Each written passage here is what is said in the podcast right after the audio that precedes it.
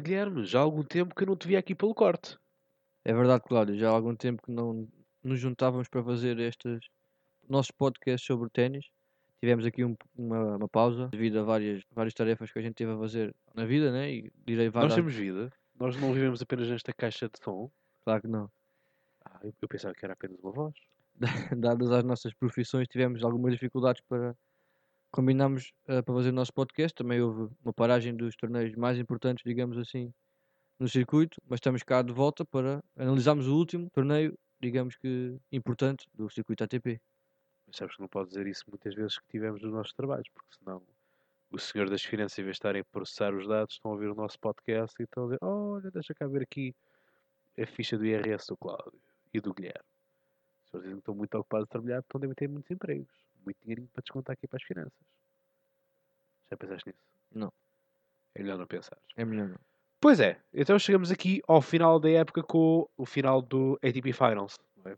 Jogado em Londres, em que Stefanos Tsitsipas ganha a Dominic Thiem, as duas eh, esperanças, não é? As duas, os dois grandes da nova geração que se defrontaram nesta, nesta final e cada um fez tombar eh, grandes. Sim. Acaba por ser uma surpresa, não é?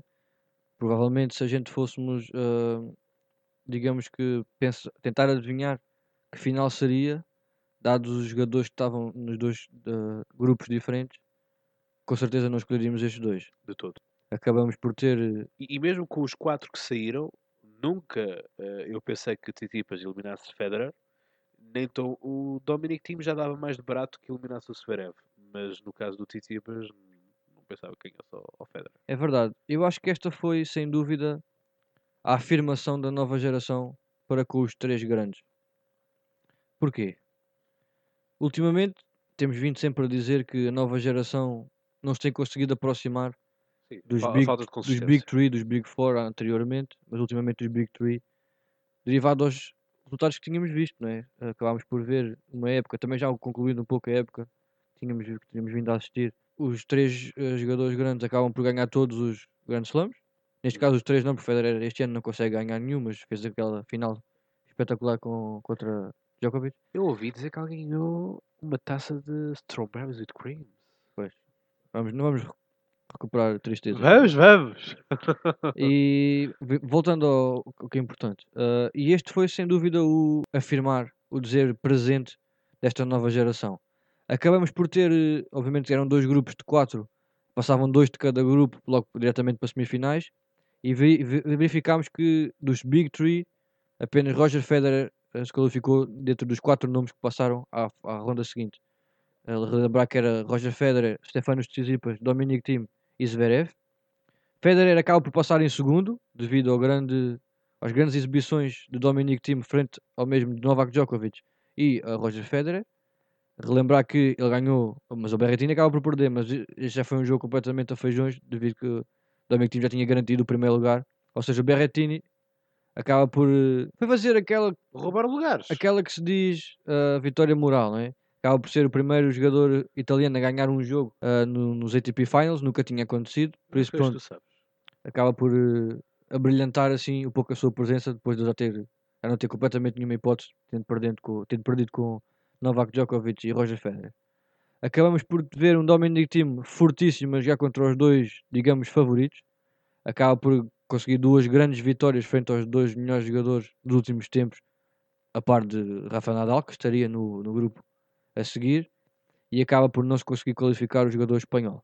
A maior parte dos jogos veri- ve- verificamos pelos, pelos resultados que acabam por ser todos muito nivelados, jogos muito equilibrados, tirando um ou outro, acabamos por ver que houve claramente superioridade de um dos eh, intervenientes, mas a maior parte vemos foi tudo 7-5, 7-6, alguns em 3 sets, vários jogos acima das duas horas que em sets, em jogos pequenos, até a melhor de 3 sets, acaba por não ser tão demorados, mas vimos grandes jogos e vimos assim então a nova geração a dizer presente e afirmarem-se como uma potência. Sim, mas antes de irmos a essas análises do, do jogo, importa aqui também dizer o que é que vamos fazer neste episódio. Força. Então é assim, nós vamos fazer neste episódio, desde já eh, a equipa vai crescer no próximo ano. Portanto, no próximo ano, próxima temporada, vamos ter a entrada de um novo membro aqui no Troca de Bolas, o Zé Maria, que também está ligado ao ténis. Vocês terão a oportunidade, obviamente, de, de o conhecer. Uh, foi jogador, portanto, também atualmente joga numa, numa liga de antigos profissionais, ali em Lisboa. E, portanto, vai ser interessante ter outra perspectiva, uma terceira perspectiva. Será bom porque ele vai certamente apoiar, não é? Portanto, quando eu disser que o Djokovic vai ganhar outra vez em Wimbledon, ele vai dizer que sim. É? Portanto, Veremos com quem é que ele concorda. Vais, vais ter que pagar duas taças de morangos. Ou tu pagar dois buckets de batatas. Pois. Pô. Vou ser aqui sinceros. Nenhum de nós cumpriu as apostas. Portanto, eu espero que isto uh, na próxima temporada se, se mude isso. E obviamente que na próxima temporada uh, queremos estar mais presentes. Tivemos só presentes nos grandes slams. Também estávamos numa perspectiva de uh, perceber que dinâmica é que isto iria ter, também perceber se iríamos ter aceitação ou não. conseguimos, conseguimos ter, ter aceitação para aquilo que é o mercado que, que existe e também do ténis e do desporto, do desporto em geral em Portugal, se não for uh, futebol, nada mais funciona e portanto as coisas passam-se e processam-se muito por aí.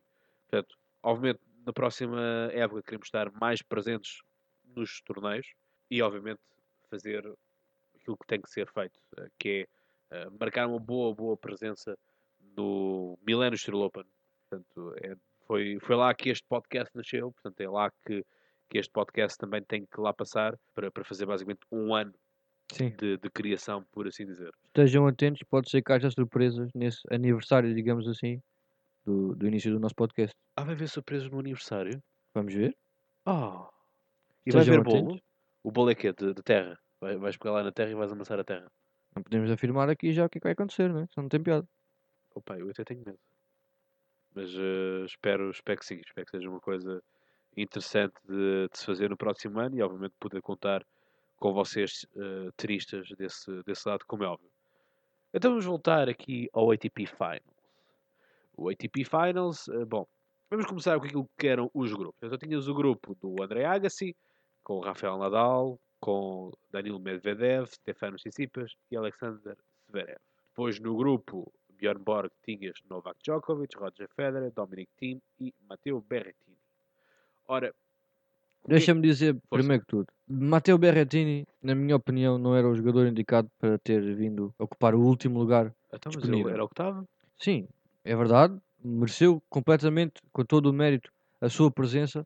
Mas eu acho que um jogador como o Gael Monfils, que foi o que esteve mais perto de lá chegar, se ele tivesse ganho os quartos oh. de final no Masters de Paris, foi com quem ele perdeu, frente a Denis Shapovalov, ele tinha chegado, tinha feito pontos suficientes para lá chegar. Não chegou. É que faltava-lhe 140 pontos. 140 pontos, que era precisamente o que ele iria ganhar, ou um pouco mais até. Ele chegaria, então, assim, o último lugar disponível, o único lugar vago na altura, estava em disputa para este, para este torneio. E o Roberto Bautista Aguto, que para mim também se faria um bom espetáculo. Sim, mas esse já não estava, nessa altura já não estava na luta, porque o Roberto Bautista Aguto tinha perdido anteriormente no Masters Paris ou seja, se ganhar o Monfils tivesse passado, subia dois lugares. Eh, e... Sim, mas quem ficou abaixo do, do Matteo Berrettini? Sim, por 10 pontos. Sim, sim, sim, sim. Era por aí. Portanto, não sei. E aliás, o, o Matteo Berrettini digo... foi o último a conseguir qualificar-se. Sim, eu apenas digo isto no sentido de espetáculo.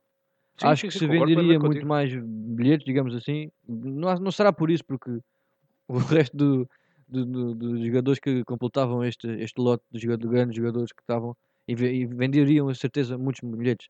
Mas uh, era um jogador, é um jogador mais experiente nestas andanças. E para os Watts, não é? Sim, uh, havia outros momentos. Ele foi lá na mesma como, como suplente, Batista Agut também foi.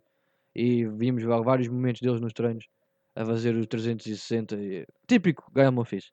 Era um jogador que eu, eu, pessoalmente gostaria de ter visto ocupar aquele último lugar, mas Matteo Berrettini acabou por eh, ser ele a passar e acabou por levar duas tareias, vá. Levou duas tareias para casa, mas ganhou o seu jogo, como eu disse há pouco, uh, e ser o único jogador italiano. A vitória moral. Isso mesmo. E isto aqui, antes de passarmos, vocês já sabem que quem ganhou foi Stefano Tsitsipas e foi o tenista que mais torneios fez se uh, não contarmos com o restante top 20, porque se falarmos do restante top 20, temos Denis Shapovalov que faz o mesmo número de torneios, 26, e também uh, o Karen uh, Kachanov. Quem fez mesmo mais do que uh, o Stefano Tsitsipas foi único e David Goffin, o belga, com 27 torneios. Portanto, isto, uh, que é que tem a dizer? É que, por exemplo, Rafael Nadal faz 16 torneios, Novak Djokovic faz 16 torneios e Roger Federer também faz apenas 16 torneios. E são eles os três jogadores que têm mais pontos, Exatamente. com menos torneios jogados. Só que lá está, são aqueles que ganham os grandes slams. Os mais valem importantes. Mais, valem mais bem. pontos. Ora bem, Portanto, há aqui também uma gestão.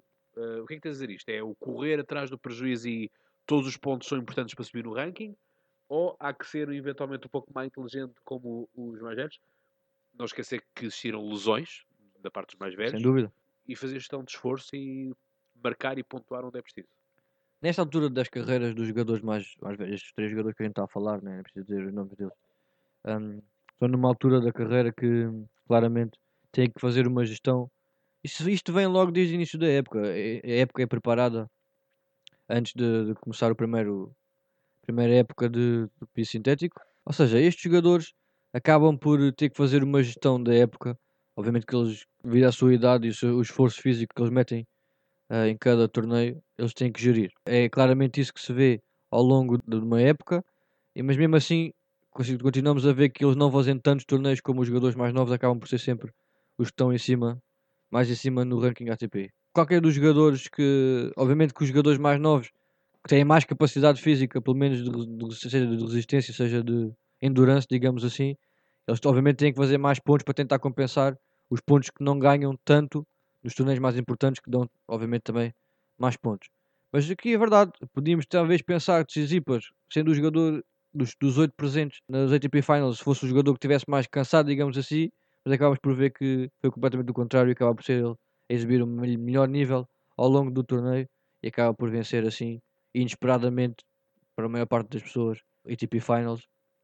Que digamos que último, nos últimos anos, desde que Roger Federer e, e Novak Djokovic não ganham, acabam por ser sempre jogadores de, de nível um pouco mais abaixo que acabam por ganhar, seja Zverev, seja Grigor Dimitrov e até mesmo Andy Murray em 2016. Muito bem. Já dizeres aquilo que eu ia dizer, não é? que eram os antigos, os antigos campeões. Ora bem, é justamente isso. Eh, o que é que tu posso tra- trazer ainda mais aqui do ponto de vista histórico? Rafael Nadal nunca ganhou um ATP Final. E ainda não foi desta, não é? Eh, pois, Ele também não se apresentava nas melhores nas, nas condições físicas. Ele teve que desistir do Masters 1000 de Paris devido a uma lesão. E recuperou o melhor que pôde no pouco tempo de espaço que teve. Conseguiu se apresentar. Ainda ganhou dois jogos, mas mesmo assim não foi suficiente para passar à fase seguinte. mas eu acho que ele ganhou a ATP Final dele. Conseguiu fechar a época em primeiro lugar. Sim, sem dúvida. Ele próprio mesmo disse isso quando levantou o troféu de número 1 um do ranking mundial ao final da época. Ele disse que nunca esperaria, com esta idade que ele já tem, eh, fosse levantar este troféu novamente. Foi de certeza um marco, mais um marco histórico na carreira dele. Só demonstra a grandeza que ele tem.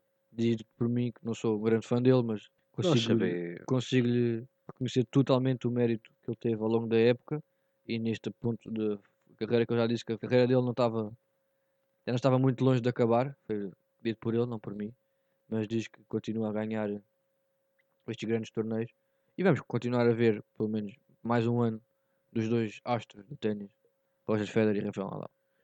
Roger Federer, Rafael Nadal e Djokovic têm o mesmo número desse troféu. E portanto, hum, revela bem o domínio que nós já tínhamos vindo a falar, não é? Destes eh, Big Three. São sempre eles. São sempre eles que vão ali revezando o top Sem dúvida. e torna-se por vezes um pouco difícil de lá chegar, não é? Quer dizer, são... é preciso ser-se mesmo muito bom e é sobretudo aquilo que nós falámos, que é consistência. É que nós estamos a falar, o único que se aproxima, consegue se aproximar mais da casa dos 6 mil pontos, e 6 mil pontos são os pontos que Roger Federer tem, 6.200. 6.190, é o Daniel Medvedev, Sim. que fez um excelente final de época. Sim, foi claramente isso que o aproximou e lhe garantiu o quarto lugar no ranking. E mesmo assim vimos que ficou quase a 500 pontos de Roger Federer, enquanto que fez mais 7 torneios ao longo de uma época. E lá está. Depois o próprio Roger Federer fica ah, basicamente a 1900 pontos e fica basicamente 3000 pontos de Rafael Nadal. Sim. Portanto, tens aqui, ainda entre eles, tens muitos pontos ah, a percorrer. Sim, acabam por ser ah, as finais que acabam por ganhar o Rafael Nadal e Novak Djokovic, visto que Roger Federer acabou por não ganhar nenhum dos grandes slams. São esses mil pontos de diferença que há entre o, mais ou menos entre o vencedor e o, e o finalista vencido. O que é que tens a dizer deste. Nós vamos fazer depois um outro episódio a, a salientar os pontos altos e baixos da, da temporada. Sim, podemos já aqui anunciar que cada um vai escolher os seus destaques ao longo da época e será esse o último episódio para finalizar de vez a época 2019. Portanto, vamos agora falar um bocadinho mais de- desta ATP Final. Enfim, também não tem muito a dizer, porque também são poucos jogos e também não vale a pena estar a chover no molhado, por assim dizer. Portanto, não, não há muito. Não há muito aqui a falar, não é? Portanto, vamos lá ver. Quem ganhou o grupo eh, do Agassi? Tsitsipas em primeiro, Zverev em segundo, Nadal em terceiro, com o mesmo número de vitórias, mas acaba por não conseguir ganhar no confronto direto. Depois temos Björn Borg, no grupo do Björn Borg Ganha Dominic Thiem, Roger Federer em segundo. em segundo. Portanto, eh, bem, o que é que nós podemos aqui dizer? Eh, Daniel Medvedev, que vinha com um grande elan, fica de fora.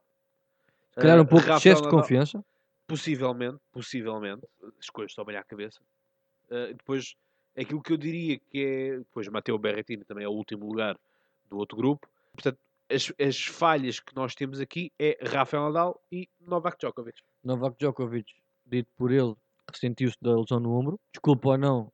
Eh, Mas isso, quando é para ressentir, ressente-se. Quando é para dizer eu sou Claro muito sim, bom, claro eu, eu mesmo ilusionado ganho. Quer dizer, que a verdade é que Federer e Djokovic acabam por se reencontrar, que ainda não tinham jogado desde a final do Wimbledon, e Roger Federer dá 6-4, 6-3. Acaba por ser um corretivo, que é que Novak Djokovic acaba por dizer na conversa de imprensa, que senti-me da lesão no ombro. bem, então não tinha jogado. Eu trava, Pois. o, eu trava o Bautista Agut. É verdade. Isso é, é conversa. Não é, isso que, não é para isso que estamos aqui, nem para gerar polémicas nem nada, mas é um pouco já, é um pouco repetido este tipo de atitudes de Novak Djokovic. Acaba por não conseguir passar no seu grupo, que tinha o jogador cla- claramente mais fácil, Berrettini, nos, dentro do- dos, dos oito presentes, mas acaba por ser muito disputado entre o time, Djokovic e Federer, e acaba por ser o jogador que se calhar estava mais outsider para ganhar este grupo e acaba por ser o, jogador mais novo a ganhar Sim. Dominic Thiem. Era o que não tinha, per- era o que não tinha nada a perder. Era o que sabes? tentado a Ele e perder. o é. Berrettini. Portanto, quando tu entras nisso, o Berrettini aqui, direi, não tem jogo. Era o underdog. Não tem jogo e certamente a pressão também tomou conta dele. Claro. Ah, a Primeira sentido- presença. Exatamente, o nervosismo. Não é a pressão, mas sim o nervosismo. Primeira presença nestas andanças. Agora, aqui o Novak Djokovic e o, e o Roger Federer têm um nome a defender, não é? Como o Dominic Thiem, que dizem que será o futuro Rafael Nadal quando Rafael Nadal sair. Eh, portanto, será sempre uma sombra e não, não será um efetivo É até ao momento. Stefano Tsitsipas. o que é que nós podemos dizer daquele que ganhou o Millennium Steel Open? Eu acho que a questão é que lembras que nós criticávamos imenso quando foi o Wimbledon e que ele dizia este pode ser o ano em que eu vou ganhar o Wimbledon e perde logo na primeira ronda. Eu não sei se ele agora não vai começar a entrar nas conferências de imprensa com Ele- mais basófia e dizer eu sou muito bom. Enfim, Ele- ele ser o, o Ibrahimovic do ténis. Ele acaba por ganhar os dois primeiros jogos dentro do seu grupo, mas depois acaba por perder o último jogo contra Nadal, mas que acaba por garantir na mesma o primeiro lugar do grupo. Sem ser esse jogo, já não precisava de ganhar, acaba por vencer todos ao longo do, desta competição. Acaba por ganhar, dando quase um corretivo a Roger Federer, mais uma vez. Relembrar que Tsitsipas já tinha ganho, tinha, foi primeiro, a primeira pessoa a eliminar Roger Federer logo no primeiro grande slam, que foi no Australian Open, acaba por ganhar nos quartos de final coisa que nunca se esperava, e agora, mais uma vez, acaba por lhe ganhar e garantindo assim o primeiro lugar, o seu primeiro lugar na final. E Dominic com mais, maior ou menor dificuldade, acaba por ganhar também o Zverev. Zverev, relembrar que era o campeão em título, estava a defender a sua vitória o ano passado. Lembrar que Zverev faz sempre grandes, grandes torneios no ATP Finals. O ano passado era claramente o outsider, acaba por ganhar, ninguém esperaria. E este ano, mais uma vez, passa num grupo complicado, frente a Rafael Nadal, mas acaba por perder Dominic Thiem em grande forma, fazendo assim a final entre o grego e o austríaco. Verificámos um grande jogo, um jogo bastante comprido, 3 sets, o único set acaba por ser o segundo, um pouco menos mais desequilibrado, Dominic Thiem acaba por descomprimir depois de ter ganho o primeiro set no tie-break, e depois no tie-break do terceiro, Dominic Thiem acaba por eh, deixar se calhar desconcentrar e Tsitsipas, que vinha um pouco mais acima do jogo, visto que tinha recuperado desvantagem de 1 7 a 0, acaba por assim ganhar 7-4 no tie-break decisivo. Sim. Stefanos Tsitsipas, o grego que ganha o terceiro título da época, o quarto da, da sua carreira pessoal. Agora, eu espero que o, João Zelhão já tenha negociado o contrato o ano passado hum, e o cachê e tudo mais garantido para o Tsitsipas este ano. Agora, trazeres o Tsitsipas a Portugal após ter ganho o, o Finals, o cachê é maior, o ego é maior, mas também mas também o ranking será maior. Portanto, é preciso pensar, vermos o que é que vamos ter de cartaz do próximo Millennium Steel Open. Pá, por mim, eh, é é um bocado isso. Eu, para ser muito sincero, entre Stefano Tsitsipas e Dominic Thiem, prefiro o Dominic Thiem. Também eu. Eh, mas se calhar Tsitsipas... Uma pequena curiosidade, são, Força. são dois jogadores que os batem muito forte a esquerda a uma mão. Há uns tempos pensava-se que a esquerda a uma mão ia desaparecer e verificamos que os dois melhores jogadores no último torneio, dos melhores jogadores ao longo da época, são dois jogadores que batem de esquerda a uma mão e bastante, com, com bastante força. E é para salientar que a esquerda a uma mão está e continua, vai continuar a estar para ficar no ténis que acaba por ser uma das pancadas mais bonitas, na minha opinião, do ténis e claramente vemos jogadores mais novos também a aparecer com esta técnica, digamos assim. Sim, aquela pancada característica do Roger Federer. Não é? Richard Gasquet, por exemplo. essa malta toda. Portanto, eh, da minha parte, eu encerro. Acho que não há muito mais a dizer, portanto, estar a enrolar aqui não vale a pena. Ahm, próximo episódio faremos então uma escolha dos meus momentos e uma análise ge- geral da temporada e, portanto, já falámos do que nós pretendíamos no futuro. Já falámos que vamos ter um novo elemento, o Zé Maria, e, portanto, Daremos também mais informações no próximo episódio. exato. Então vá, Guilherme, toma as chaves, fechem o portão, que eu estou assim um bocadinho adoentado, portanto, tenho que ir para casa antes que eu apanhe aqui um. Ainda, fique pior da constipação. Sim. A todos os tenistas, obrigado. Vemos por aí. Cláudio, fica lá as melhoras para ti, para ver se na próxima semana, quando fizermos o próximo episódio, já estás mais recuperado. Eh, da minha parte também é finalizar. Estejam atentos ao próximo episódio que a gente vai meter ainda sobre esta época de 2019, encerrando assim de vez esta grande época que tivemos. Relembrar que vamos fazer os nossos destaques. Obviamente que alguns vão ser repetidos, mas vamos, vamos referir o que cada um escolheu. E por isso vai ser assim uma boa maneira de fechar a época, recordando e lembrando os melhores, melhores momentos, digamos assim. Da minha parte, vamos fechar isto e vemos assim então no próximo episódio. Tchau.